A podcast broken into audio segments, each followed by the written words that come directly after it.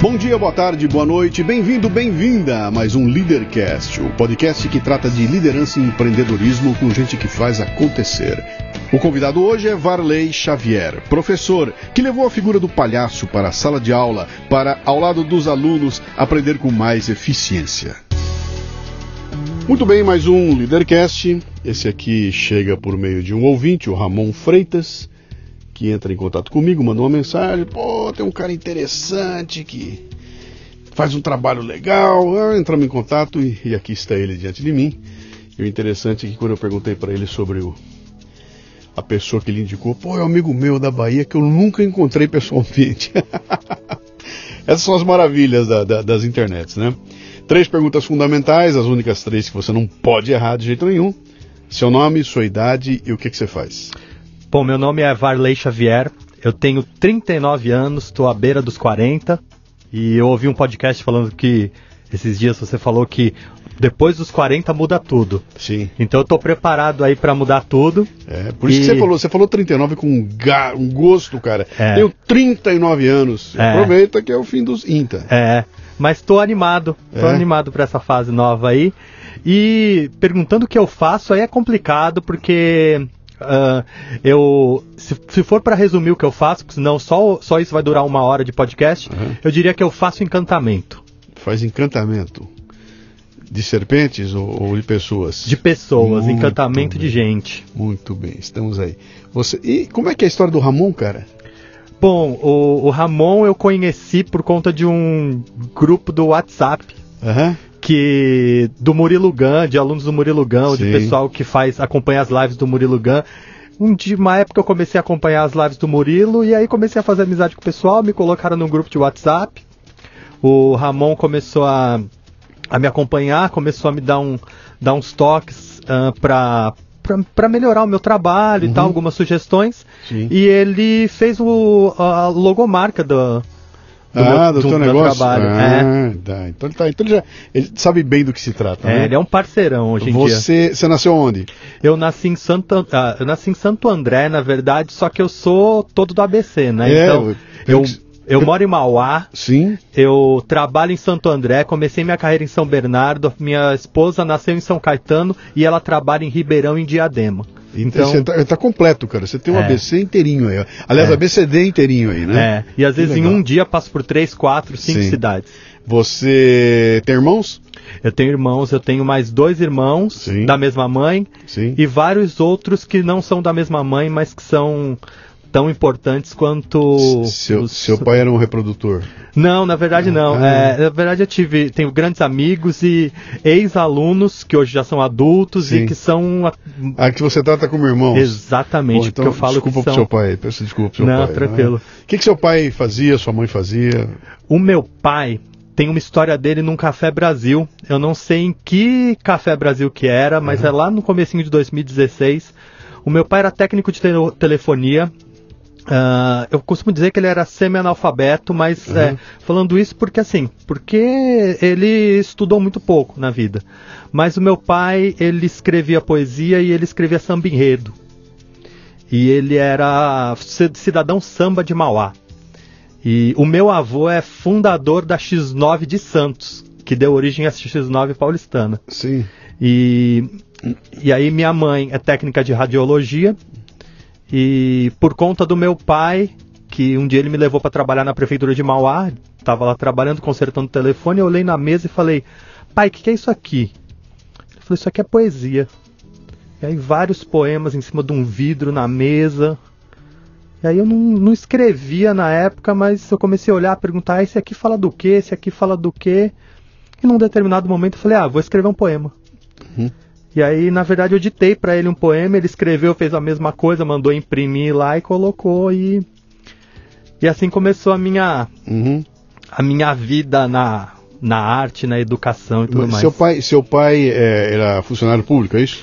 Ele trabalhava na prefeitura de Mauá, isso, Tá. na época. É. E, e a história dele tá no Café Brasil? Eu não vou me lembrar disso. É, é, foi um Café Brasil que você falou sobre sambas enredo, Sim. e aí depois eu mandei uma resposta falando assim, ó, é, por conta do samba enredo, do carnaval, eu, eu conheci isso, isso, isso, e essa pessoa e tal, então eu agradeço muito ao meu pai e Ah, tal. que legal. Pô, é bom saber, olha só. Então, é- então de longa data É. aqui, né? Ah, como era teu nome, teu, teu apelido quando era criança? Meu apelido quando era criança, bom, eu era chamado de Testão, Te- ah, pô, e agora assumiu, né, cara? pois é, é. Assumiu, bicho. E tá sabe com que- a testa bem É, avantajada. e sabe o que é, que é o mais louco? Hoje em dia, um dos gestos mais característicos do meu trabalho é o beijo na testa. Aham. Então, E aí acabou ficando com o testão. O que, que o testão queria ser quando crescesse? a primeira coisa que eu disse, que eu lembro do. Tava num salão de cabeleireiro, o cara cortando meu cabelo, 5, 6 anos. Ele falou: O que, que você quer ser quando crescer? Eu falei: Quero ser ator. Mas na verdade eu não, eu não sei se era isso que eu queria mesmo. Mas acabou que com o tempo eu Você foi caminhando para esse lado. caminhando né? pra esse lado. Mas não, não era isso, né? Você não, você não começou desde criancinha a, a seguir atrás, a fazer peça de teatro, aquela coisa toda, né? Não, Você muito foi pelo fazer, foi contrário. cursar a escola normal, tendo em casa um funcionário público Uhum. e uma técnica em Radiologia. radiologia. Maravilha. Nenhum dos dois era empreendedores, Não. os dois funcionários, carteira assinada, etc e tal. Legal. Ah, na hora de escolher o que, que eu vou fazer, o que, que eu vou cursar, que escola que eu vou fazer, que faculdade eu vou fazer, você chegou a fazer alguma coisa? Você foi atrás de alguma. Você fez faculdade? Fiz. E o que, fiz, que você fiz. escolheu fazer? Eu gostava muito de recitar poesia e Uhum. gostava muito de dizer poesia. E a poesia falou mais forte, né? Eu cheguei a pensar em jornalismo, mas depois a poesia gritou e eu fui fazer letras. Letras. É. E pra pagar a faculdade, eu tinha que arrumar um emprego. Porque a hora que eu passei no vestibular, minha, minha mãe falou: parabéns, mas agora você precisa arrumar um emprego. Uhum. E aí, o que, que eu fiz? Ela. Num dia eu acordei, tinha um jornal em cima da mesa falando: Farley vai fazer o concurso para esse. eh, Vai fazer, vai fazer inscrição para esse concurso aqui. Circulado assim, oficial de escola. Trabalhar de, na secretaria. Aí eu peguei, olhei todo aquele edital, né? Tinha 18 anos, ou estava completando 18, não me lembro. E aí eu li todo o edital e eu percebi o seguinte: o, a inscrição para oficial de escola era 20 reais e precisava do ensino médio, que eu estava completando. Li mais abaixo, tinha uma falando inspetor de alunos. Inspetor de alunos precisava do eh, ensino fundamental na época e era 10 reais, ou seja, eu ia embolsar 10 reais para mim. Falei, vou, vou me inscrever para inspetor de alunos, né? Então vamos lá. É. Fui no banco, fiz a inscrição, comprei a apostilinha lá, fiquei com 10 reais. Na hora que minha mãe chegou, falou: E aí, fez inscrição? Eu falei: Fiz para inspetor. Ela ficou doida. Ela falou: Meu Deus do céu, olha o jeito que você é. Você é um moleque, você é magro, você. Ninguém vai te respeitar. Falei: Mãe, fiz para inspetor. Prestei, passei. E se eu tivesse sido oficial de escola, eu ia ser muito frustrado. Uhum. Porque lidar com papel, secretaria Sim, e tudo mais. e tudo mais. E aí eu entrei numa escola que estava inaugurando. Eu era o único inspetor, uma pessoa para cuidar de portão, de 500 alunos por período, de almoxarifado e de atender professor, de rodar mimeógrafo. Então eu tive ali um batismo de fogo e Uhum. foi muito legal. Quanto tempo você ficou como. Ficou- fiquei como inspetor por quatro anos. Enquanto fazia faculdade de letras, né? Isso. E aí Que- aconteceu uma coisa muito importante. Diga. É, eu sempre gostei de recitar poesia, então eu, e eu inventava algumas coisas. Eu era sempre fui a pessoa que inventa moda. Sempre que inventa alguma coisa nova. E aí eu tava lá no pátio e uma professora falou pra mim: Varley, você manja mais de poesia do que eu. Você não quer ir na minha sala ler poesia pros meus alunos? Uma molecadinha de primeiro ano. E aí eu fui lá. Fui ler poesia para as crianças, fui recitar Cecília Meirelles. E aconteceu que na semana seguinte as crianças começaram a vir com os poemas decorados. E a professora falou: Ó, não sei o que fazer. E aí eu comecei a ir na sala de aula, no meu horário de almoço, Uhum. Para propor um trabalho de recitação de poesia ali, declamação, sei lá. Naquela época eu, eu falava dessa forma. Acontece que aquilo foi virando teatro. E aí É, eu, fui, eu criei um trabalho voluntário na escola. Aos sábados as crianças iam para recitar poesia. Aí a gente ia se apresentar em um monte de lugares. Sem que você tivesse nenhum preparo. Você não era um professor de teatro, Não. você não tinha. Não, você não, não conhecia tinha. nada. Deixa eu perguntar uma coisa a você aqui. Cara, poesia é um treco chato, cara. É um treco pentelho. É um treco que fala de coisas que a gente não entende direito. E uma molecada quer o celular, cara. Eu quero game, eu quero barulho, eu quero cor, eu quero agitação. Eu não quero essa coisa de velho me enchendo o saco, né? E você me diz que você chega com a poesia, a molecada entra naquilo e começa. Como é que é essa relação? Você me conta uma história de. E quanto tempo fez isso?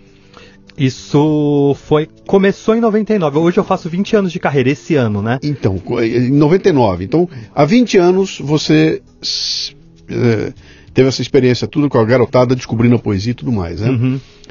Isso acontece hoje em dia também? A poesia ainda tem essa pegada? Ela, ou essa geração nova que chega não tem mais olhos e ouvidos para a poesia? Tudo depende com- de com quem você está. Do agente. Tudo depende do, agente. Tudo depende da paixão. E eu acho que eu, eu dizia a poesia com tanta paixão, com tanto brilho no olho, que isso brilhava os olhos deles também. Uhum. Então, e era muito bonito ver a- as crianças recitando poesia. Eu lembro do primeiro dia que a gente fez uma apresentação. O, veio gente da Secretaria de Educação ver, porque começou a chegar lá, a escola era perto da Secretaria de Educação, e eram várias apresentações durante o dia, né? As pessoas vinham em cada sessão, assim, e pra mim, eu tava fazendo uma banalidade. Eu tava fazendo as crianças recitarem poesia. E todo mundo começava a olhar, não, mas isso é maravilhoso. E, e assim, pra mim era muito especial. Uhum. Mas não era. É, para mim era normal. Pra mim era comum o que eu tava fazendo. Mas existia algo muito forte ali.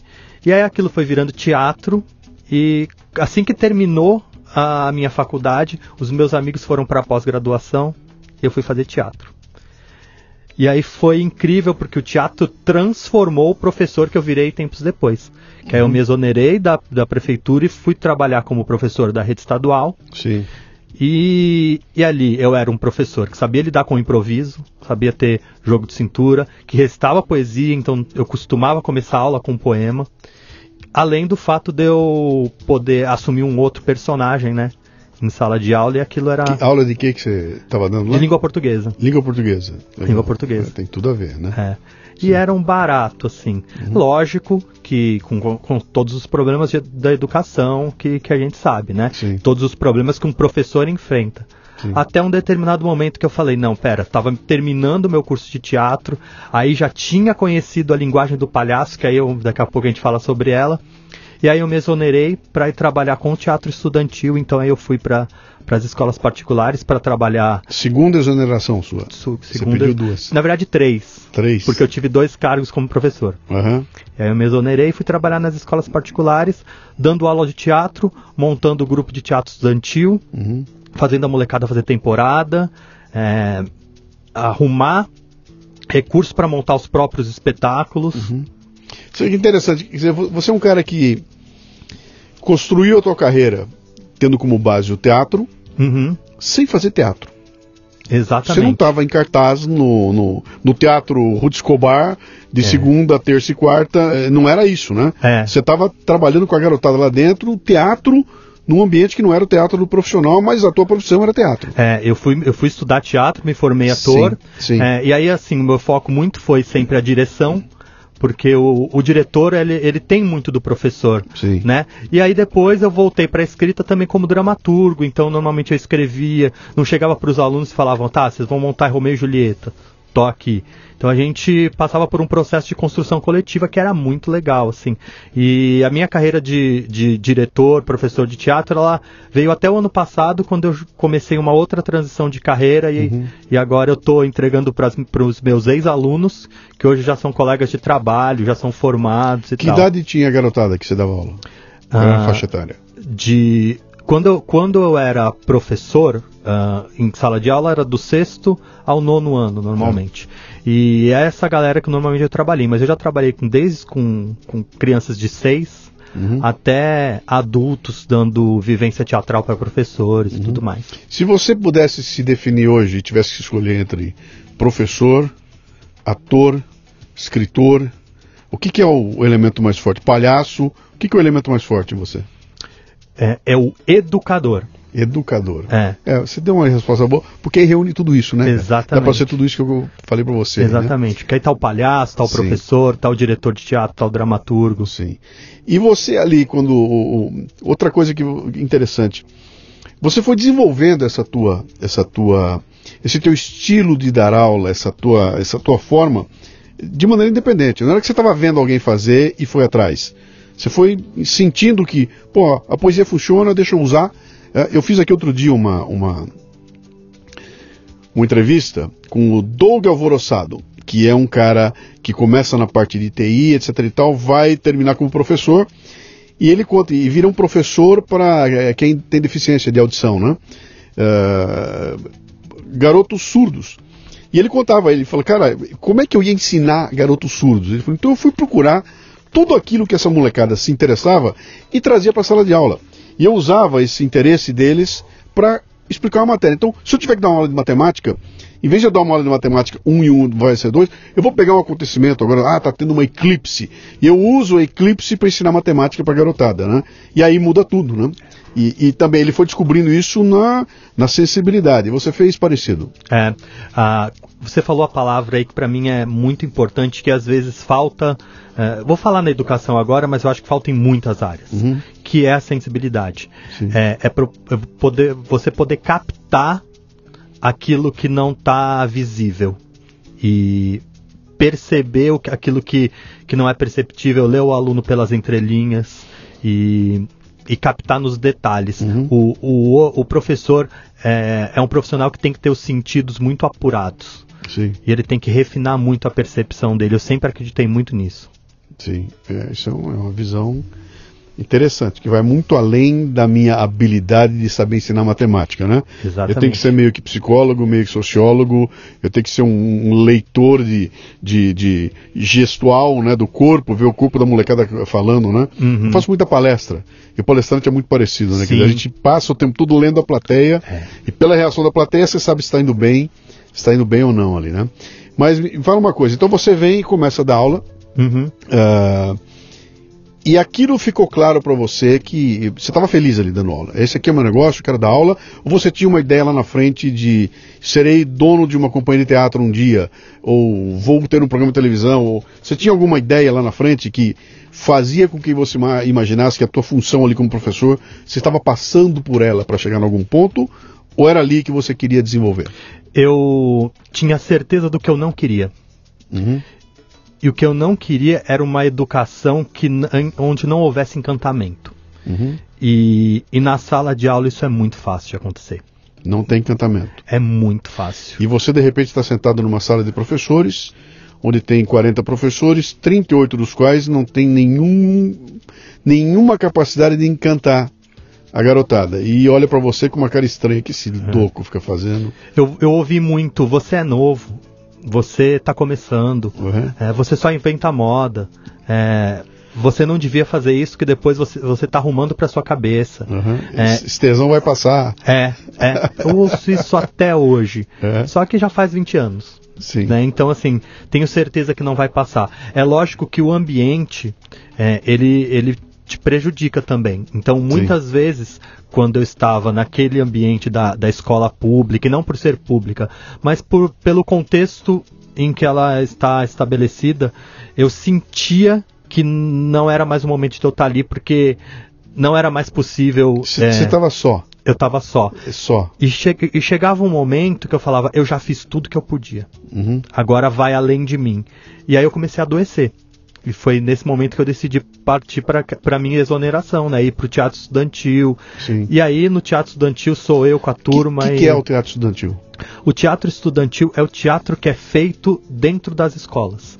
É, é o teatro que é, é- Mas existe também o teatro escolar, que é quando o professor, seja um professor de teatro, vai montar uma pecinha com os alunos. Tá?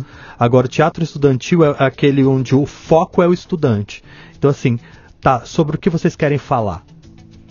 A partir do que a gente quer falar, É, a gente cria um espetáculo, a gente cria um texto e a partir dali se aprende língua portuguesa, uhum. não se parando para discutir a língua portuguesa, mas se aprende porque é, é a nossa língua. Onde é... onde é que se encaixa o teatro estudantil. Deixa eu ver se eu entendo. Eu, eu consigo entender. Eu tenho aula de eu tenho, eu tenho a disciplina da matemática, uhum. eu tenho a geografia, eu tenho história, eu tenho português. Uhum. Onde é que se encaixa o teatro? Ele, ele é uma disciplina por si só ou ele está dentro da, da, de uma área de letras, está dentro do, da língua portuguesa? Onde é que ele está? Eu gosto quando ele é fora da grade. Sim. Por que, que ele é fora da grade? Porque dentro da grade você está preso dentro da grade você tá. Nosso currículo chama grade, né? Sim. E, e quando você tá. Começa aí, né? É, exatamente. Então quando Sim. você tá fora da grade, você tem o aluno que opta por estar tá ali. Isso que eu ia te perguntar. Sim. Estando fora da grade, você é opcional. Exatamente. Passa a ser opcional. Quer é. dizer, o garoto escolhe Tá lá ou não? É, tá. é, eu, as pessoas vivem falando assim: ah, teatro tem que ser obrigatório, música tem que ser obrigatório na escola, empreendedorismo tem que ser obrigatório, tem que ser obrigatório meditação. Uhum. Eu acho que nada tem que ser obrigatório, tudo tem que ser acessível. Uhum. Tudo eu, tenho, eu, tenho, eu tenho uma experiência, cara, como palestrante, vamos lá, que é muito uhum. parecido, tá? uma coisa com a outra lá, né? e a gente conversando sobre a diferença que você tem nas plateias de palestra. Então, eu sou muito contratado para ir falar para empresas, né? Uhum e também participo de alguns eventos que são abertos. Então tem o pessoal que organiza um evento, eu vou lá, a turma paga para ir no evento, etc e tal, né? E eu costumo dizer que é, é, é, isso é muito parecido com o, o pessoal do stand-up comedy, né?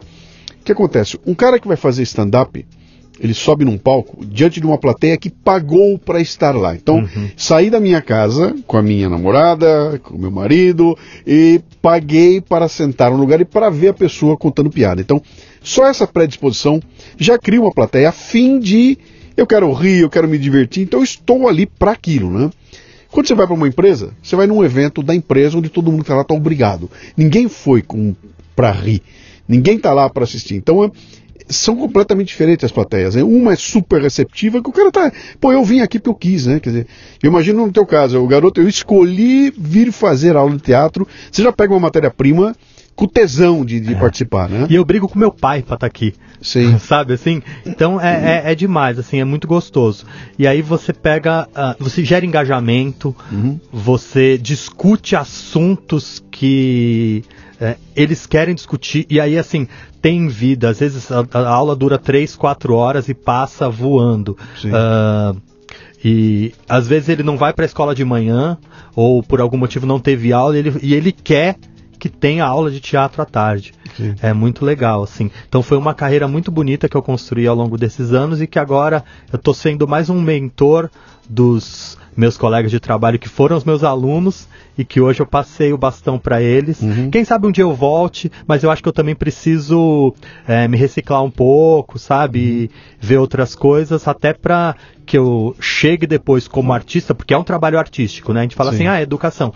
Não, na verdade, eu costumo dizer que arte e educação, a boa, de verdade, é pleonasmo. Uhum. Arte e educação é igual subir para cima e descer para baixo. Uhum. Toda arte que é boa, que é potente, tem um potencial de transformação e educação. Total. E toda educação que é de verdade, que é maravilhosa, ela é uma arte. Uhum. Eu costumo até dizer que falta arte na arte de, edu de educar. Uhum.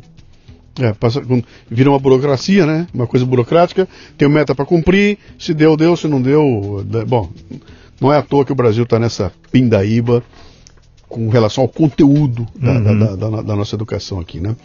Você, então, num determinado momento, você vai fazer a sua nova transição. Uhum. Em algum momento passou pela tua cabeça que você deixaria de ser funcionário de alguém ou de alguma empresa para ser dono do teu próprio negócio? Isso esteve no seu horizonte em algum momento? Em algum momento sim, e até quando eu era criança. Eu ainda estou funcionário, né? Hoje sim. eu trabalho numa, é, numa escola onde eu sou coordenador de projetos e programas, sim. e eu é, coordeno um programa de aprendizagem autodirigida, mas eu também tenho os meus pequenos negócios, né? Que eu, uhum. hoje em dia eu já estou dando palestra também, e estou com, desenvolvendo o meu trabalho, que é a minha menina dos olhos, que é o Palhaço Aprende, que daqui a pouquinho a vamos, gente fala vamos, sobre vamos, ele. Vamos chegar nele, né? Vamos lá. Como é que o palhaço entra na tua vida, cara? Bom. Você gostava de palhaço quando era moleque?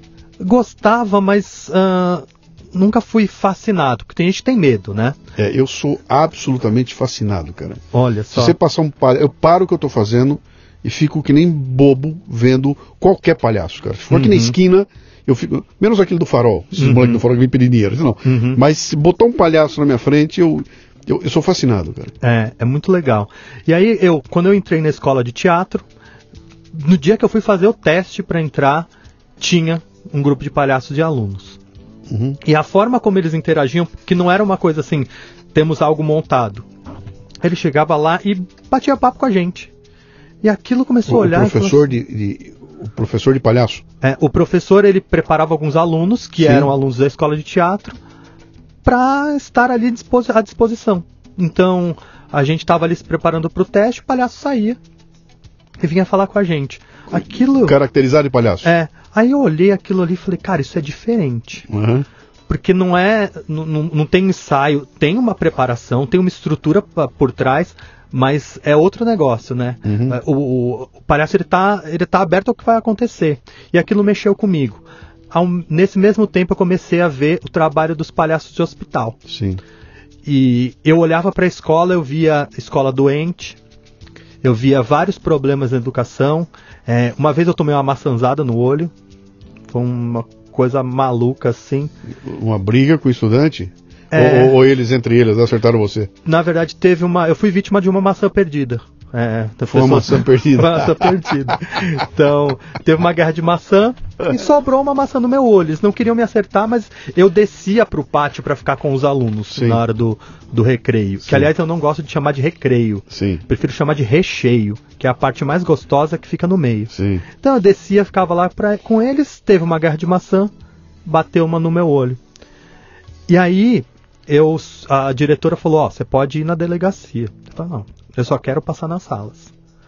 Aí eu fui de sala em sala, nas, nas 10 salas que estavam lá embaixo, falei, ó, eu não sei o que aconteceu, porque eu tô lá embaixo porque eu gosto de vocês. Essa maçã aqui machucou, meu olho inchou, arrebentou meu óculos. Eu falei, ó, doeu aqui, apontei pro olho, e depois eu apontei pro coração, falei, doeu mais aqui. Aí segurando o choro tal, aí a molecada começou a chorar.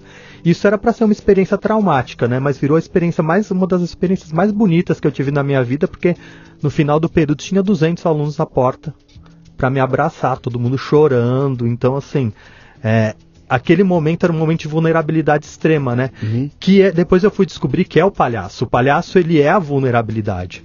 Né? Ele não é alguém que está fazendo graça. Na verdade, você ri do palhaço porque ele cai, e porque ele aceita que ele caiu, né? Porque ele é vulnerável. E aí eu me fiz a seguinte pergunta. Falei, pera, se tem palhaço de hospital, por que, que não tem palhaço na escola se às vezes a escola é tão doente quanto um quarto de UTI? Eu já entrei em salas de aula onde não tinha esperança. Uhum. Então eu falei, pera, tem alguma coisa aí, então vou investigar isso. E aí eu comecei a investigar o palhaço e entrei em sala de aula. E aí foi a mágica. De palhaço. Exatamente. De palhaço. Você chega para dar uma aula para uma garotada que espera um professor normal e aparece um cara vestido de palhaço. Mais ou menos, porque na verdade o palhaço ele não entra pra ensinar nada. É? Ele entra pra aprender. Desde a primeira vez que eu entrei em sala de aula, É. a pergunta sempre foi: o que está acontecendo aqui? O que que vocês estão fazendo? E aí, a criança ou adolescente, o que, que ele vai fazer? Ele vai ensinar o palhaço. Porque o palhaço também, o superpoder do palhaço é errar. Uhum. Então o que o palhaço vai fazer é errar. E aí quando ele erra, e aí tem toda uma estrutura para isso, tem todo um trabalho para isso, a criança identificou que está errado, o conhecimento já está acontecendo. Uhum. E aí ela passa o quê? A organizar mentalmente o conhecimento para conduzir o palhaço em direção da aprendizagem. Uhum. Além dela criar empatia, né? Porque assim, putz, esse cara aqui tem, tem mais dificuldade do que eu. Como é que eu ajudo? E muitas vezes, assim, ele não tem paciência e ele acaba desenvolvendo. E é lindo. Então, assim, às, às vezes as pessoas falam pra mim, ah, o que, que você faz? Então você entra em, em sala de aula como palhaço e faz um Sim, espetáculo. dá, e dá uma aula vestido de palhaço ou faz espetáculo. É, eu falo, não, o espetáculo é aprendizagem.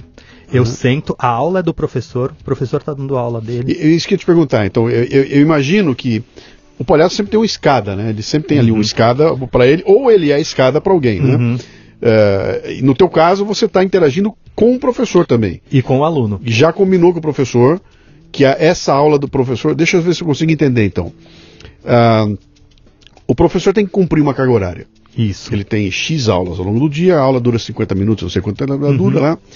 E em algum momento esse professor concordou com você Exatamente. que você vai interferir na aula dele Exatamente. e você vai fazer uma muvuca, ou seja, 25 minutos da aula dele serão por conta da muvuca que o palhaço está fazendo uhum. e que faz parte do, do, do, do, do como é que eu vou dizer assim, da, da, a generosidade dele de ceder o tempo dele para que você possa cumprir essa tua parte. É. Você não tem uma carga horária para cumprir.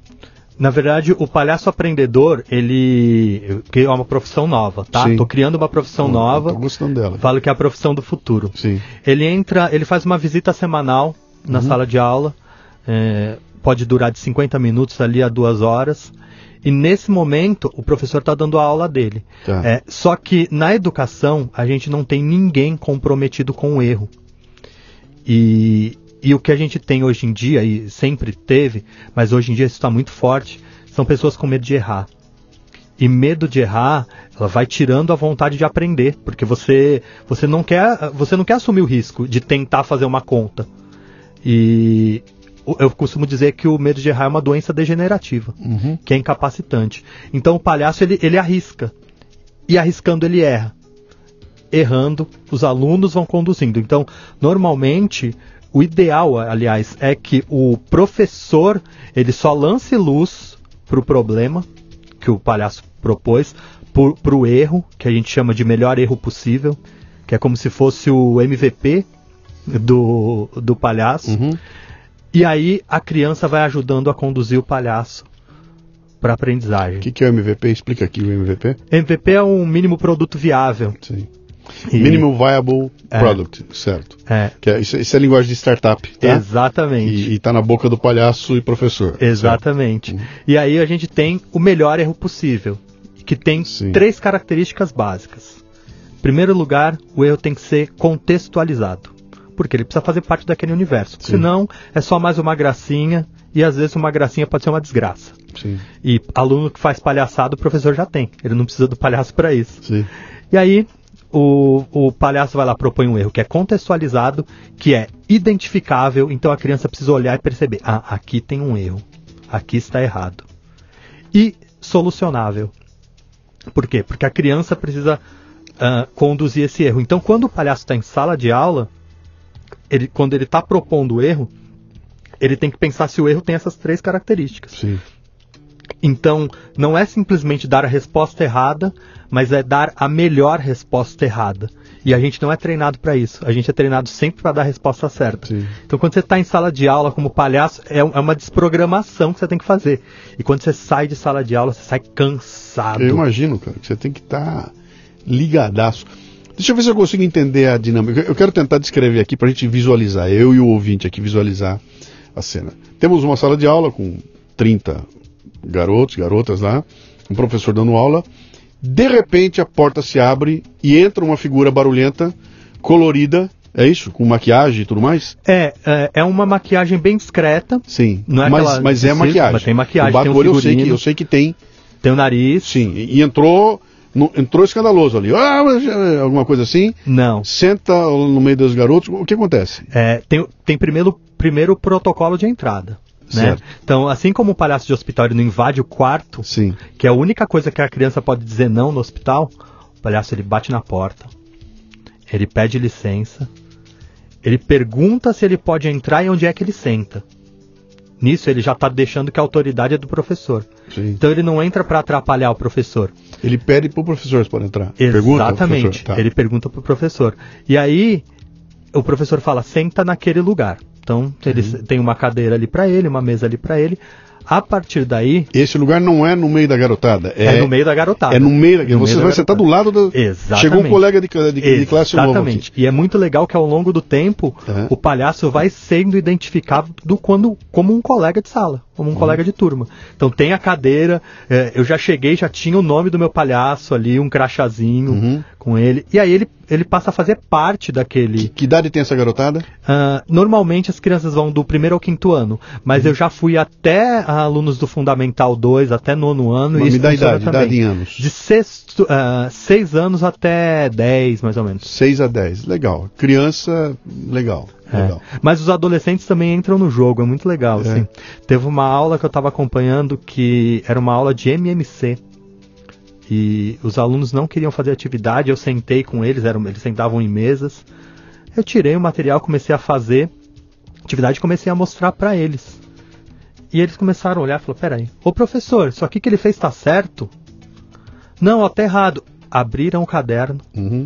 começaram a produzir comigo, que não, eles não queriam fazer atividade, terminaram falando, cara, aqui é produtividade, você tem que vir todo dia, então é muito louco como a o adolescente também entra no jogo. Uhum.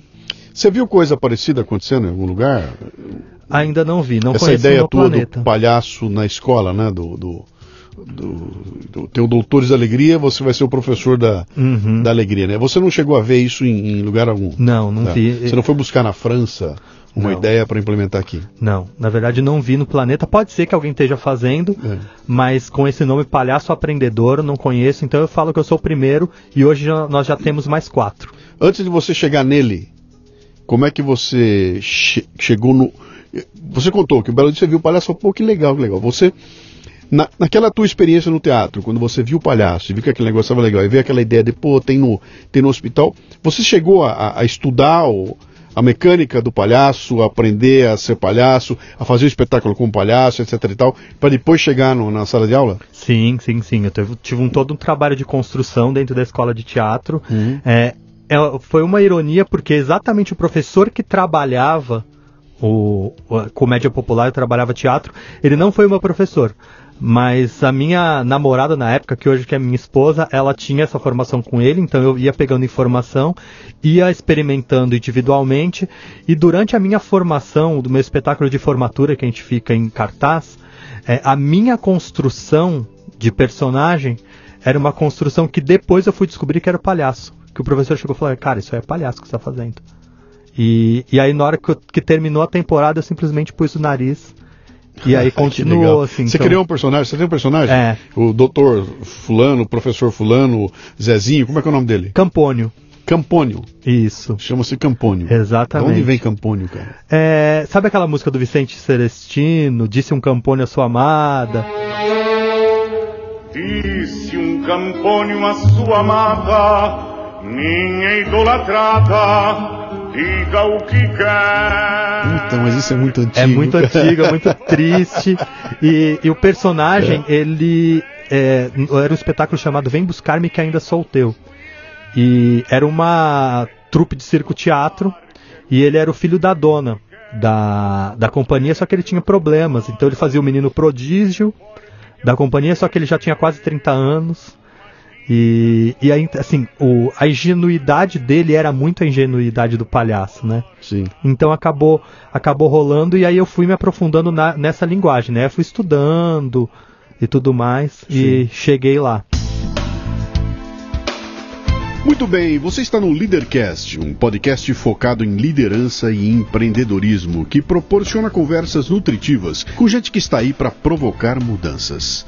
O Leadercast faz parte do Café Brasil Premium, a nossa Netflix do conhecimento, que redefine o termo estudar, ao transformar o seu smartphone em uma plataforma de aprendizado contínuo.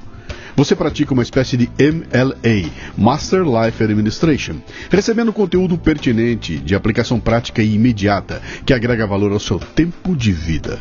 São videocasts, sumários de livros, podcasts, e-books, eventos presenciais e a participação em uma comunidade nutritiva, onde você faz um networking com gente como você, interessada em crescer.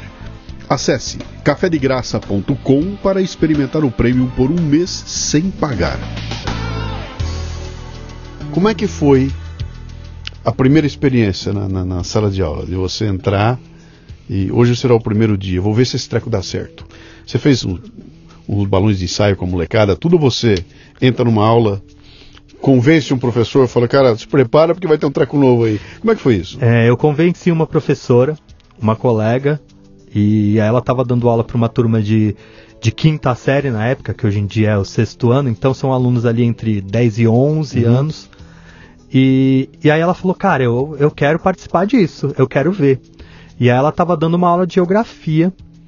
E aí a gente combinou, eu dava aula à tarde, falei, então nesse dia eu vou de manhã.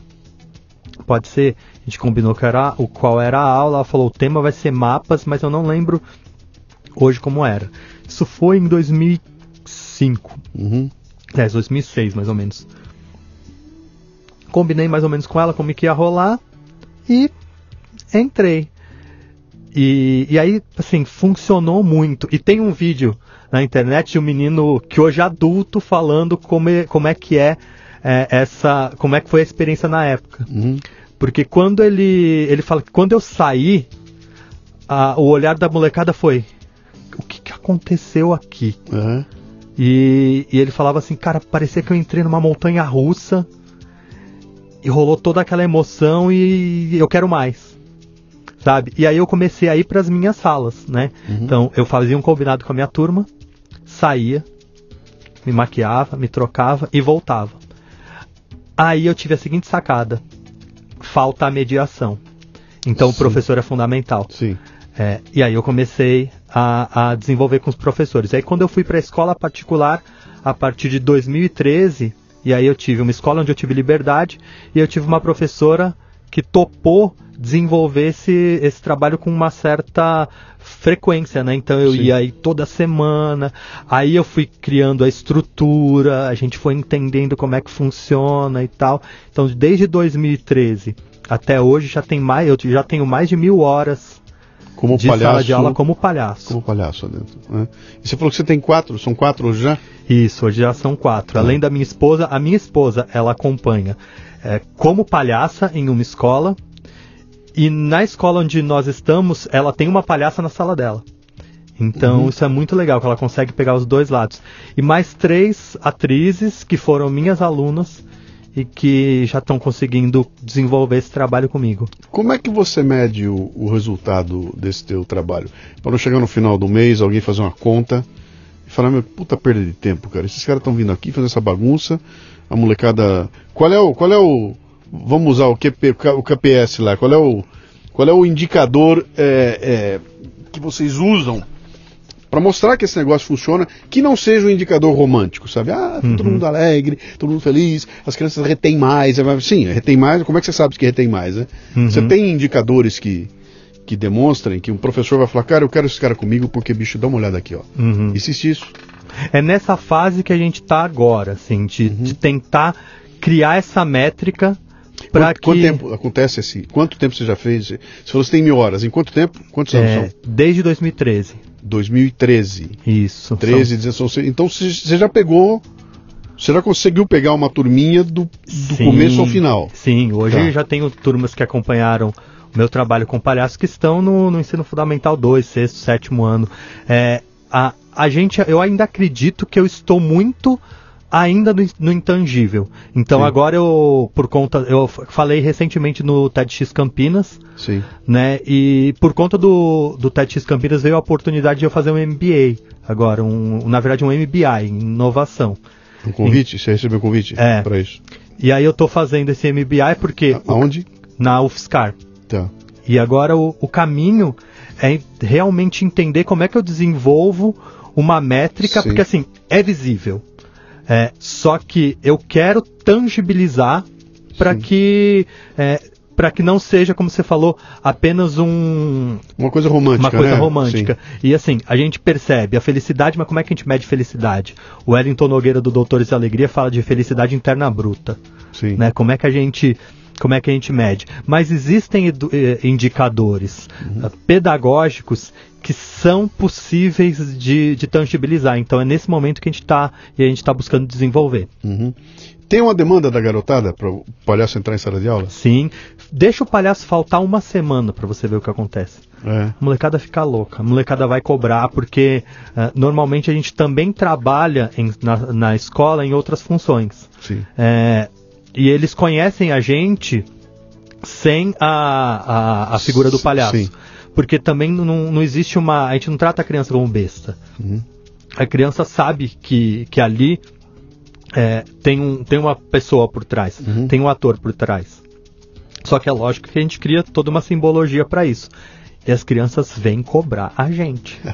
Então, fala, por que, que ele não veio hoje? Uhum. É, na época que tem, por exemplo, eles estão em semana de prova, e às vezes elas duram duas, três semanas a prova, a molecada fica doida. E, e eles vêm contar pra gente as coisas que aconteceram em sala de aula com o palhaço como se a gente não soubesse. É um negócio muito louco. Eles, eles conseguem dissociar o, você, o, como é que é, o cidadão civil daquele Exatamente. personagem que está lá dentro. São coisas, são Exatamente. pessoas diferentes, né? É muito louco, assim. E Eu, tenho, eu tenho uma palestra minha que, sobre inovação, que quando eu chego no final dela, eu, tô, eu vou dar as dicas da inovação, né? E uma das dicas eu conto uma historinha, vou contar aqui agora, que eu digo o seguinte, eu tenho um, um amigo meu, fulano, que tem 60 e poucos anos de idade, trabalha como vice-presidente numa empresa, outro dia eu encontro com ele no final da tarde, ele vem caminhando e vem com a bolsinha, a malinha da academia junto com ele. E aí eu paro o carro, ah, fulano, como é que é? Vai malhar? Ele, não, malhar nada, cara, eu tô indo pro meu curso de palhaço. Que curso, cara? Curso de palhaço. Me matriculei no Chico Escola Picadeiro. Tenho aula de segunda, quarta e sexta, das 8 às 10. Mas que isso, cara? Quanto tempo dura isso? Ah, dura dois anos. Você vai se formar o quê? Palhaço. Nisso a plateia já. Quá, quá, quá. Eu, pô, que isso, cara? Você é vice-presidente da empresa, 60 anos, avô. Que fazer coisa de palhaço? Você tá ficando louco? Ele falou, cara, Luciano, você não faz ideia do que aconteceu com a minha vida por conta do curso de palhaço. Eu falei, o que, que foi? Falei, não, é o seguinte, a vida inteira eu entrei nas reuniões que nem um palhaço, agora eu entro convicto, né? A plateia, quá, quá, quá, quá. Mas acontece uma coisa, quando eu pego esse nariz e boto o nariz aqui, eu mudo o mundo. As pessoas que eu conheço há 30 anos, elas mudam comigo. E eu entro numa reunião de diretoria onde tem um conflito e eu vejo graça. Eu fui treinado a ver graça onde só tem conflito. Então, de repente, eu surjo com soluções que ninguém pensou nelas, porque eu estou olhando por um ângulo que os outros não conseguem ver, porque eu tenho um treinamento como palhaço. Né?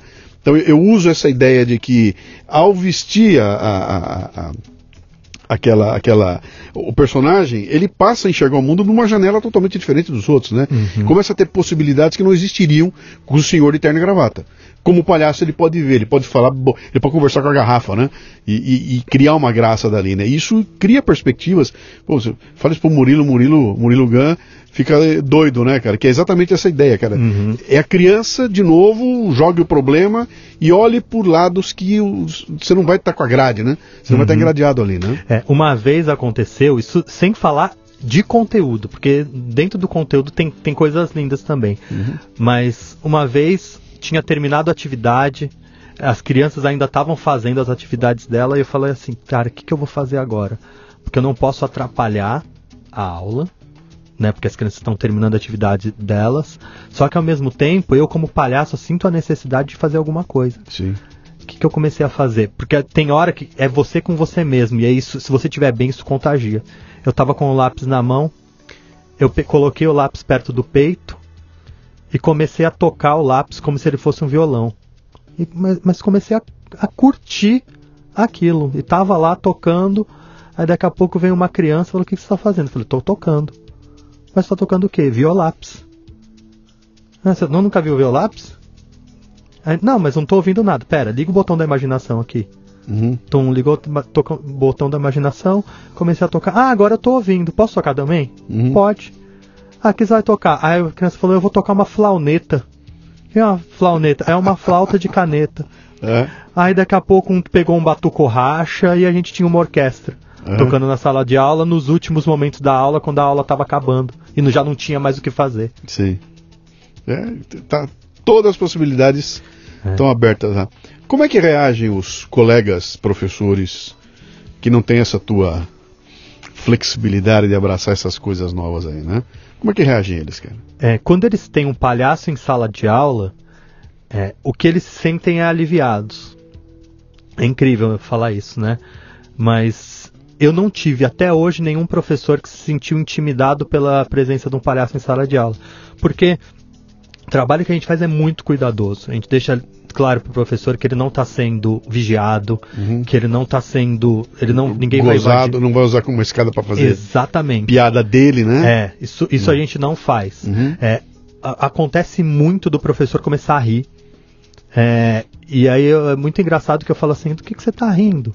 É, teve uma vez que era uma turminha de primeiro ano, era, era, era um exercício assim, tinha que colocar não sei quantos pães, desenhar não sei quantos pães que tinham ah, na cesta maior em três cestas. E aí eu comecei a desenhar vários vários pães e aí a professora perguntou Campônio, tá dando o número certo? Eu falei, não, fica tranquila que vai dar muito mais. E nisso ela começou a rir que ela não parava. E, e ela pass tinha passado por uma semana muito difícil. Uhum. É, muitas vezes eu, como professor, como, como palhaço, sentei na sala dos professores para ouvir os professores. Sim. Só. É, e só aquele ato de ouvir do palhaço transformou o dia deles. Uhum. Então eu já tive professores que falavam, não, você tinha que vir todo dia. É muito legal. É, e é legal porque você está dando uma. uma a, a inclusão dessa, dessa figura simbólica naquele ambiente que é tradicional contamina, ela tem impacto e influência sobre todos os lados. É. É, na garotada, é no, no funcionário da escola, porque você vai brincar com ele também no caminho, é com o professor e é com todo mundo. Isso não tem como não criar um ambiente. Porque você está lá com um bicho do bem, para dar risada, para se divertir. Eu- isso eleva o espírito de todo mundo, né? Tem que ser assim, né? É, é muito gostoso. Como é que você lida com uma criança que tem medo de palhaço? Se bem que no teu caso, com uma maquiagem discreta, isso reduz muito, né? Que o grande problema do palhaço é, É. a maquiagem pesada, aquilo assusta mesmo, né? É. O que acontece prim- em primeiro lugar é, antes de eu entrar numa sala que eu nunca entrei, cheguei na porta da sala, que- aquilo que você falou, tem que fazer a leitura da sala. Sim. Então isso é fundamental, porque ali na porta você já consegue ver se tem alguma criança que, que se colocou ou que demonstrou algum tipo de medo. Uhum. A partir daí, então, a primeira coisa que o palhaço faz é ele não entra, inicialmente ele não avança, e, e se ele tiver que entrar naquele momento, ele deixa claro para a criança que o espaço dela, a bolha dela não será ah, rompida. Uhum. Então, normalmente o palhaço ele vai sentar longe. E o que acontece é, às vezes na mesma aula a criança já está indo atrás do palhaço.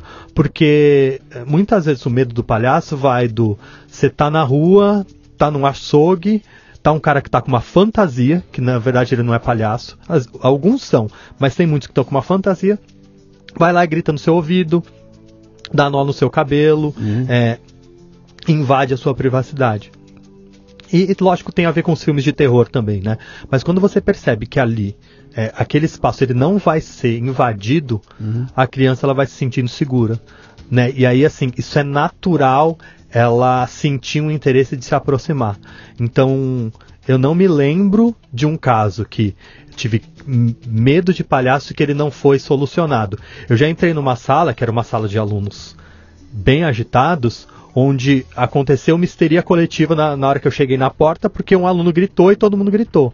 Hum. É, eu permaneci na aula, porque a professora pediu e tal, só que na aula seguinte, o que, que eu fiz? Aí veio o Varley, aí veio o professor, veio o edu- educador, colocou o figurino no chão. Falei assim, pessoal, aqui, é, isso é um trabalho, então acontece isso, isso. Aí tive uma conversa com a galera, Sim. Aí ah, eles entenderam, na aula seguinte não tinha mais problema. E eles aceitavam o jogo. Uhum. E quando me encontravam era uma coisa, e quando encontravam o palhaço era, Era outra. outro. Mesmo sabendo que era você vestido de. E eles gostam muito mais do palhaço. É, mas não tem dúvida, né? Não tem dúvida, né? É. Cara, que interessante essa, essa tua história aí. Onde é que você se abastece da. Deixa eu ver. Ah, você tem que lidar muito com o improviso, né? Porque eu Uhum. imagino que, mesmo quando a professora fala, olha, será uma aula de mapas, você não está com o script na cabeça de que vai ser essa, essa, essa piada. Você está aberto para o momento que vai acontecer ali, né? Tem que ter um treinamento para isso aí, para não fazer aquilo que você falou, a piada pela piada, né? É. Só pela gracinha, né? Ah, isso tem que ter um treinamento para isso, né? Eu, o, o- o treinamento como palhaço te ajudou a isso? Você foi cursar? A gente falou do Márcio Balas aqui logo antes, um pouquinho antes de entrar, né? Que é um mestre de improviso, né? Você foi estudar para isso, para se preparar para ser o, o, o palhaço, que, o educador? Sim. É, aliás, palhaço educador hum, é, nunca existiu até então, né? Sim.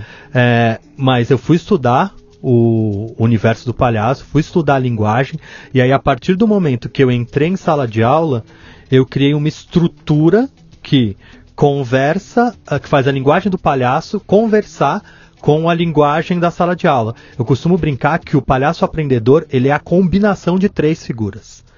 Ele é a combinação do palhaço, e aí o foco é o palhaço de hospital, o professor e do aluno que não entende a matéria. Você soma tudo isso divide por três, Uhum. dá o palhaço aprendedor.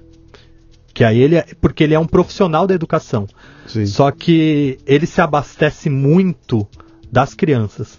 sim. Então, a gente, quando a gente está em, em sala de aula, a gente está observando muito como, as- como as crianças se portam. Porque às vezes a, a resposta para o que eu vou, vou dar no futuro tem a ver com algo que eu vi na criança. Uhum. E, e como o palhaço se coloca vulnerável, quais são as coisas que, que, a, que a criança fala e que o palhaço pode pegar para si, é, os próprios trejeitos que as crianças usam, às vezes a gente acaba reproduzindo. Então, ah, Você tem que estar antenado com o universo delas, porque se elas são as crianças do game, você tem que saber do que se trata. É. Que ela vai falar, tio, vi ontem tal coisa. Você tem que pelo menos ter uma ideia do que é aquilo É, ali, né? é. Para não ser um palhaço ultrapassado, né? Exatamente. Hum. Então, vai. Por isso que você falou, né, cara? Que termina a aula, você tá um trapo. Tá um trapo. Eu- eu- você tá falando aí, tá me ocorrendo o que aconteceu comigo. Eu comecei a fazer workshops também. Além de Uhum. palestra, eu eu fiz workshop. Montei vários workshops aí de quatro horas, seis horas, oito horas e fiz vários deles lá, né? Só que chegava no fim do workshop, cara, eu tava um caco, cara. Por quê? Porque são seis, oito horas ligadaço, né? Que você tem que estar antenadaço o que está acontecendo, a matéria que você está passando, a interação com as pessoas, as perguntas que vão aparecer. Você não consegue desligar um segundo, né? Depois de seis horas você tá um bagaço. E as pessoas acham que não, cara. Já sabe a matéria, só chegar lá e jogar em cima. Não é, cara. E o erro é exatamente isso, né? Chega alguém lá com tudo quadradinho, joga em cima da molecada e dane-se. E Não é isso, né, cara? Se você quer puxar, você tem que pegar o feedback, né? Joguei, funcionou? Não, então pera um pouquinho. Tem uma coisa errada, deixa eu procurar outra saída, outra saída, né? E aí você tem uma demanda que não estava no programa. E você tem que sair bem dela, né? É. Pra não, pra não perder credibilidade e tudo mais, né? É, é, é assim, o palhaço ele tem que estar com todos os sentidos no máximo. Então, assim, todos os canais de percep- percepção super aflorados. Sim. Por isso que você está num, num- numa outra chave de atenção, assim. E, e hoje em dia eu já estou fazendo também ah, o que a gente está chamando de retomada. Então, as palhaças elas vão para a sala de aula e depois elas me trazem o que aconteceu ali. Uhum. Então, aí a metodologia vai ficando muito mais refinada, né? Porque aí a gente vai tratando das sutilezas Sim, sim. De, de cada prática. Então, falou, falou, ó, isso aconteceu dessa forma. Uhum. É, eu fiz certo. Falei, bom, primeiro não tem certo nem errado. É, e segundo, existem esse, esse, esse caminho que você poderia ter feito também. Então, elas vão ganhando, o trabalho ele vai ganhando complexidade, porque é um trabalho muito complexo. Não é para qualquer um fazer, não é meter um nariz de palhaço, não é meter uma fantasia e entrar em sala de aula. Eu entrevistei aqui o Silvio Messias, que faz palhaços de hospital. Ele falou exatamente isso. Ele falou, cara, você não, você é proibido entrar no hospital se você não tiver todo o treinamento. E não é todo mundo que consegue. É, é. Entendeu? Porque o negócio é extremamente sério, né? O que não, o que eu, eu não, eu não resisto a fazer um comentário aqui, que é o seguinte: é, tem muita, tem, tem muita gente que eu vou na festinha infantil e tem o palhaço brincando com a, com a molecada lá, né? E eu trato aquilo como uma puta de uma bobagem, né, cara? Ah, o cara tá fazendo a palhaçada dele lá. E na verdade é um profissional envolvido num negócio que é complicadíssimo, cara, que é conquistar aquela garotada, brincar com a garotada, aguentar a demanda da garotada, com a cabeça funcionando para que aquilo dê certo. Quer dizer, não é um mané que tá lá vestido de colorido e fazendo piada. Tem um profissional trabalhando ali, então muita gente nem respeita, né, cara? E, e- e- e por isso que eu acho que talvez que o que me chama tanta atenção, me deixa tão é, é, é, fascinado com o palhaço, é exatamente com essa coisa de, cara, esse cara assumir um personagem, ele tá fazendo uma, uma coisa muito séria que é graça, né? Eu, te- ele, eu preciso achar graça do que ele está fazendo, portanto, se ele não fizer direito, eu não vou achar graça. E eu tenho que respeitar um cara desse, cara, porque ele está num ambiente aberto, né? não, não é um ambiente controlado, não tem fez, volta, faz de novo, é ao vivo, é em cores ali na tua frente. Tem que respeitar, cara. É um puta de um trabalho é, é, que demanda muito, né? E que merece respeito, cara. É, é um. É, é, é quase um sacerdócio, assim. Uhum. É, e é, assim, exige da gente o. Tem um palhaço que eu gosto muito, que, ele, que é o Márcio Libar. Como é o nome dele? Márcio? Márcio Libar. Pra Márcio mim ele é, Libar. Isso, é um mestre. Uhum. E ele fala que assim, o palhaço é aquele que aceita que perdeu. Quando você tá em sala de aula, você aceita que você não sabe. Uhum. E, e a partir daí, quando você se mostra que não sabe, aquilo é que pode ou não ficar engraçado, mas é. Porque às vezes nem sempre a gente é engraçado Sim. também. A gente é. Às vezes é. Às vezes é curioso, às vezes é divertido, mas nem sempre ah, existe o- a obrigatoriedade de se causar a gargalhada. Eu prefiro até o brilho no olho à gargalhada. Sim. Sabe, quando o olho da criança brilha e ela vem, vem me conduzindo. As aulas que eu mais gosto de, de acompanhar são aulas de matemática. E eu sou péssimo em matemática. Eu, quando o palhaço aprende, eu costumo brincar que ele surgiu quando eu tinha 8 para 9 anos e eu estava na sala de aula. A professora me chamou para eu resolver uma multiplicação com dois números. Eu errei uma, duas, três vezes. A professora bufou, virou, tomou o giz da minha mão, escreveu com raiva o resultado na lousa. Desde então eu nunca mais fui bom em matemática. Parece que assim, quando as pessoas falam em matemática, parece que elas estão falando um outro idioma. E as aulas que eu mais gosto de acompanhar são aulas de matemática.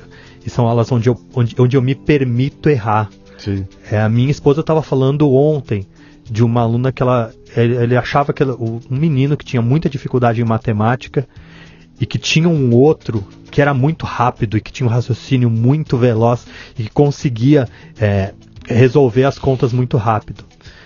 E aí ela sentou com a palhaça, um dos dois meninos sentavam com a palhaça. Quem conseguiu ensinar melhor? O menino que sabia ou o menino que não sabia tanto assim? Foi o menino que não sabia. Porque ele conseguia ter empatia, A com a palhaça. sim. E aí, assim, ela, aí ela olhou e falou assim: é- ela, ela falou, eu quero chorar. Porque foi nessa hora que eu descobri que ele já sabia. Uhum. Ele só não estava seguro o suficiente. Quando ele encontrou alguém menos seguro, Uhum. alguém mais vulnerável que ele, ele conseguiu entender que falou assim: tudo bem se eu errar. Uhum.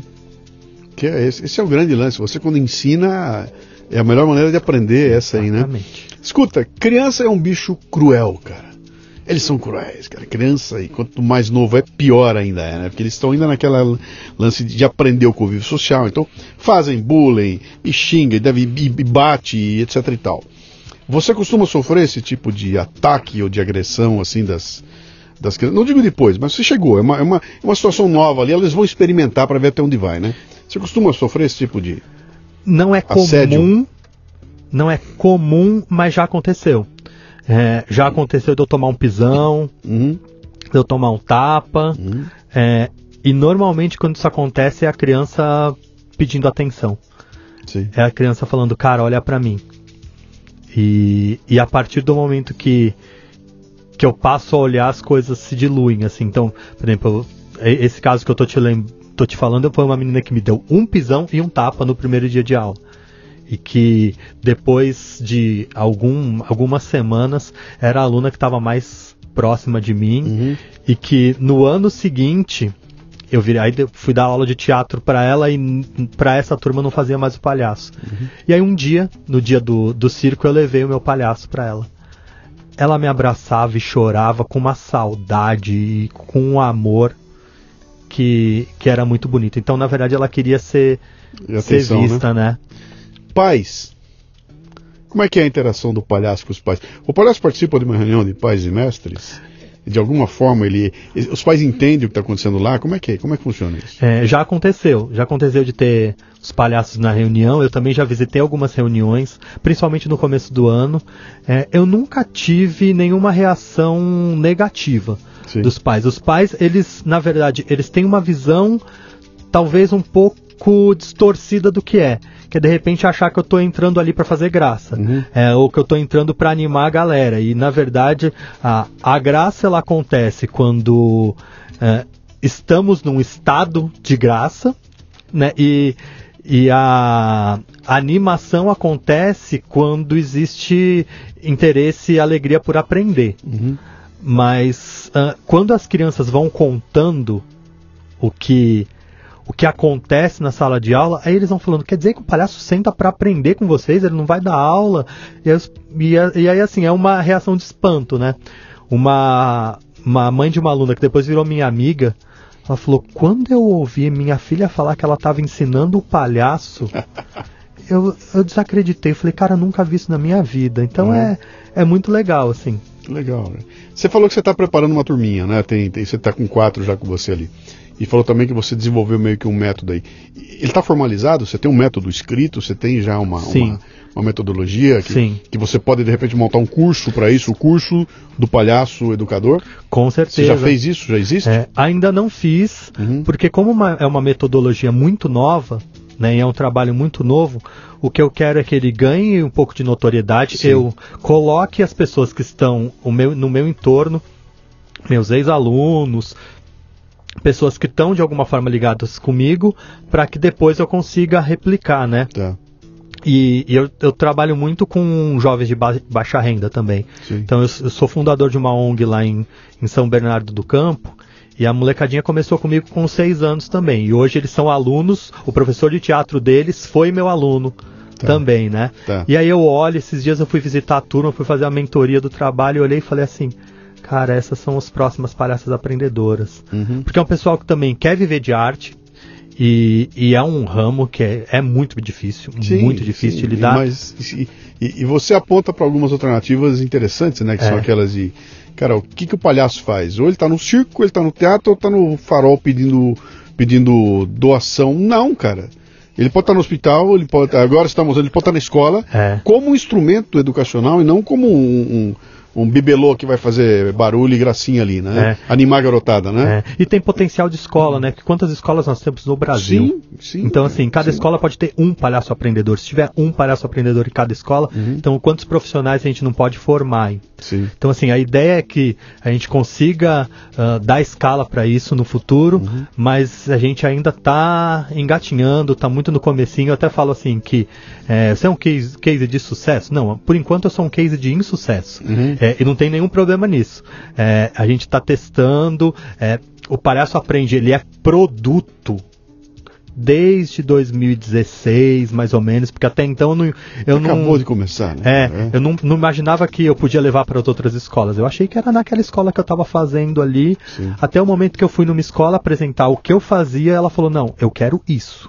Uhum. Eu quero o palhaço. Eu não, eu não quero aula de teatro, eu quero palhaço. Falei: Peraí. Então, tem gente que quer. Ao mesmo tempo, é difícil também a gente convencer as pessoas de que Sim. ela quer. Igual quando, antes de existir o iPhone, né? O Steve, Steve Jobs, ele fala isso, né? Que é, você vai descobrir que você quer isso. Então, as pessoas ainda precisam descobrir. Sim, eu, eu, eu- eu falo muito que o pessoal me pergunta sobre o negócio de podcast, que eu falo, Uhum. cara, o, o desafio do podcast é tentar fazer um, um- um patrocinador investir dinheiro numa coisa que ele não sabe o que é e muito menos que ele precisa.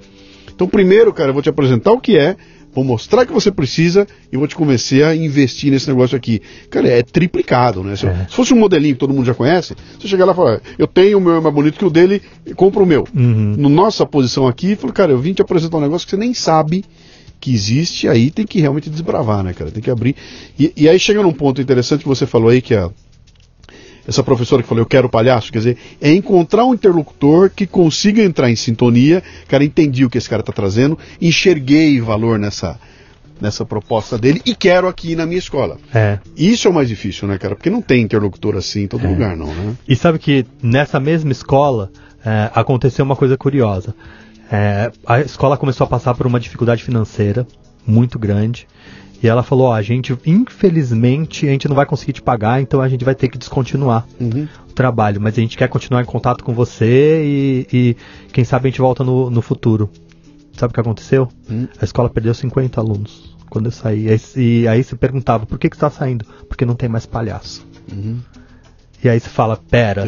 É. se criou alguma coisa ali, né? E, e então às vezes isso acontece, né? Então a escola ela teve um prejuízo muito maior, na verdade, que ela não conseguiria dimensionar, né? Sim, não ela, ela tinha- criou um valor É. e depois tirou o valor. E aquilo ficou sensível, né? Como é que você remunera isso, cara? Como é que, que- que- Eu sei que é tudo muito novo, o negócio não deve ter uma tabela de preço, mas como é que é? É hora aula? É por, é por entrada? É, é- é pelo dia de trabalho? Como é que você faz essa. É, o palhaço aprendedor ele ganha pela hora aula, Tá, porque ele é um profissional da educação, né? Então como profissional da educação sim. ele ganha pra, pela hora aula. Então ele tem, ele tem um valor X e para eu fechar com uma escola, eu preciso de uma carga mínima. Então, por exemplo, é, porque não dá para ir para ele lá e dar uma aula no, na semana Sim. e ele ganhar uma micharia no, durante o mês, Uhum. né? Então tem que ter uma carga mínima e, e aí a partir dessa carga ele, ele permanece na escola. Só que também a carga também não pode ser muito alta Sim. porque é um desgaste emocional muito grande. Uhum. Então ele precisa ter tempo para meditar, ele precisa ter. Agora a gente vai começar a fazer times meditativos de palhaço, assim, esse é o meu, é o meu próximo passo. E meditar de nariz. Eu quero ver, eu quero entrar numa sala dessa, É. quero ver 18 palhaços meditando, cara. É, Deve ser uma cena, É. cena de filme, né? é, e de nariz, porque é um trabalho de autoconhecimento. Ele vai precisar fazer uma higiene emocional, Aham. porque assim como o palhaço de hospital, ele, ele também precisa de ter, ter estrutura. Eu nunca entraria num hospital, por exemplo. Eu não, eu não sinto que eu tenho estrutura e eu não tive treinamento para isso. Sim. Tanto que as pessoas falam assim: ah, não, por que, que você não vai ao hospital? Ó, vai aqui. ne-" Não, não é, é. É o que o Silvio falou. Sim. Né? Não é por aí. E agora, o meu trabalho em sala de aula também, ele precisa de um acompanhamento emocional. Tinha uma época que eu tava com 30 horas na semana Uhum. em sala de aula como palhaço. Eu falei, cara, eu vou ter que parar porque eu, assim, eu tava arrebentado. Eu só queria dormir, porque é um desgaste, é, um- é um, é uma. É uma energia que você gasta. Eu não tô falando de energia. Física, É. não, é emocional mesmo. É emocional. É inteligência, né? Que queima, queima, queimando neurônios ali, né? É, porque você tá o tempo todo no seu vulnerável também. Uhum. E, e você ouve coisas, né? Então é, é, é bem louco, assim. Então tem sempre uma carga máxima do, do palhaço, assim, que ele cuida. Quais são os seus planos agora, cara? Você quer. Eu entendo que você pretende ficar nessa, você quer ampliar a questão toda do palhaço. Já está sendo reconhecido, já foi chamado para um TEDx, cara. Então, Uhum. não é, não é mole, não, não é pouca É. coisa, não, né? Ah, o que, que você tem pela frente aí? Qual é o projeto? O que, que você precisa para a coisa expandir? Ah, o meu desafio agora é entender de onde sai a grana, de onde sai o financiamento para fazer esse trabalho acontecer. Sim. Se é de um edital, se é de um patrocinador, s- porque se eu for, é lógico, no potencial só de vou vender para uma escola aqui, para uma escola ali, Sim. o trabalho ele vai escalar de uma forma muito mais lenta. E, e eu quero dar uma escala um pouco mais rápida. Então, ah, eu tô agora tentando trazer, junto pro educador, pro artista, pro palhaço, pro professor, o homem de negócios, né? Então, ah, as coisas só vão começar a andar e funcionar quando eu entender de business. Então, sabe quando é uma. Eu me sabotei durante muito tempo, Uhum. me negligenciei durante muito tempo e chega. Tá na hora de você entender de negócio, então a, a pós-graduação, agora o, o MBA tá vindo para para me ampliar os horizontes aí e para ver de, de onde é que rola. Então, se tiver alguém aí que, que tá afim de, de levar para sua escola ou de, de patrocinar de alguma forma, estamos aí à disposição, porque não é um trabalho que eu acho que no momento deva ser voluntário. Porque no futuro ele pode, ele pode até ser, a gente pode até oferecer. É, Eu tenho até um plano de a hora que eu conseguir 10 escolas particulares, eu dou para uma. A hora que eu conseguir 15 escolas particulares, eu dou para duas. Uhum. A hora que eu conseguir 20, eu dou para três. Eu Sim. até falo que no Palhaço Aprende, 5 mais 5 é igual a 1. 10 mais 5 é igual a 2. Uhum. 15 mais 5 é igual a 3. Sim. Então, a hora que a gente conseguir fazer isso, ele- a gente vai oferecer voluntariamente. Mas, como artista, a gente também tem que aprender a se valorizar enquanto profissional. Sem dúvida. Né? Então, a gente está nesse momento. Então, se alguém quiser ah, financiar, se alguém quiser patrocinar, se alguém quiser ah, tornar esse projeto escalável, eu estou aí à disposição e vai ser um prazer. Como é que a gente acha você? Ah, pode ser pelas redes sociais, seja Varley Xavier. No, Varley, Varley com V. Varley com V e com Varley. I, é bem brasileiro, eu acho que o nome já é bem complicado. Sim. Para Pra- botar um Y e um W ali, ia piorar, né? Então é Isso. Varley com V e I. Tá. Isso, e Xavier com X, Tá. ah, Varley Xavier no Instagram e no Facebook, e tem também o Facebook Palhaço Aprende, e no Instagram é Palhaco Aprende. Tá. E tem o meu site pessoal também, que é o varleyxavier.org. É, e eu ponto .org porque aí tem o Palhaço Aprende, tem um programa que eu, de aprendizagem autodirigida que também que eu tenho ah, nas escolas, Uhum. trabalho com teatro estudantil e, e palestras também. Maravilha. E eu também estou retomando um projeto antigo, que é um podcast. Olha. É um podcast com histórias de educação. Uhum. E qualquer um pode mandar uma história. A pessoa grava no, com fone de ouvido no, no celular mesmo. Uhum. É, chama Missão Encantamento. Que legal. Então e é você apresenta a história da. A pessoa grava, Sim. a- grava a própria história e aí eu sonorizo. Tá. É, as pessoas estão falando muito bem. Foi um projeto que eu iniciei em 2016, Tá. quando eu iniciei um projeto chamado Doutorado Informal. Uhum. E, e aí, assim, eu comecei a fazer esse podcast, fiz dois episódios e não tive mais perna. Uhum. Mas agora eu tô retomando, já tô pedindo as histórias, já tô recebendo algumas. Legal. Então, Missão Encantamento vai estar por aí também. Se quiser um estúdiozinho legal pra gravar, tá à disposição aqui, Opa, cara. eu- Pode usar. Muito legal. Só me avisar, vem aqui que vai ser um prazer. Nossa, vou adorar, vou adorar. É isso aí. Grande Varley, ótimo, cara. Adorei saber essa história do palhaço que aprende. Isso. O palhaço que aprende, cara. Eu acho que você tem um potencial fantástico, cara, sabe? De, de crescer muito. Eu espero sinceramente que baixe uma luz aí nos interlocutores e que enxergue o potencial que tem esse trabalho para te chamar nas, nas grandes escolas, sabe? Que escolas ricas, cara, te chama e te enche de dinheiro, porque aí você vai lá nas que não pode e vai falar, cara, o, o cara me pagou lá, eu posso vir aqui, sabe? A, moçada que tá treinando comigo vai treinar e nós vamos atingir as escolas que, que por esse país todinho aqui, né? Que eu acho que é, é, é aquilo que eu falei no começo, cara. Eu sou absolutamente fascinado por palhaço e eu acho que esse fascínio que eu tenho é um fascínio de criança. E não há criança que, que por trás até daqui tenha medo, ela vai ter a fascinação e usar isso como ferramenta para ensino, cara, isso é maravilhoso, cara. Baita ideia. Aliás, puta ideia, viu, bicho? Puta Parabéns, ideia. cara. Você- Obrigado pelo, pela, pela presença aqui. Você veio lá do ABC, gastou três horas do seu dia para estar aqui, mas acho que foi um papo legal aí que se, se, se a gente der sorte, você vai ter uns, uns- umas, umas chamadas legais aqui em função desse podcast, viu? Eu fico muito feliz, agradeço demais. Agradeço ao Ramon também, Opa. porque cara muito especial e que Uhum. é, eu acho que o sonho dele, é- um dos sonhos dele era eu estar aqui. Que legal. Então tá, E- tá resolvido. Eu Agradeço mesmo. Obrigado pela dica, Ramon. E aí, você que tá ouvindo a gente aí, se tiver mais palhaços, educadores ou gente interessante assim, avisa que a gente sempre gosta de convidar e, e ter essas histórias excelentes para contar. Cara, obrigado. Um abraço. Eu que agradeço. Muito bem, termina aqui mais um Leadercast. A transcrição deste programa você encontra no leadercast.com.br. O Leadercast nasceu da minha obsessão pelos temas liderança e empreendedorismo. É em torno dele que eu construí minha carreira com mais de mil palestras, nas quais distribuo iscas intelectuais para provocar equipes e indivíduos, ampliar seus repertórios e sua capacidade de julgamento e tomada de decisão. Leve o fitness intelectual para sua empresa. Acesse lucianopires.com.br e conheça minhas palestras. Você ouviu o Leadercast com Luciano Pires. Mais uma isca intelectual do Café Brasil.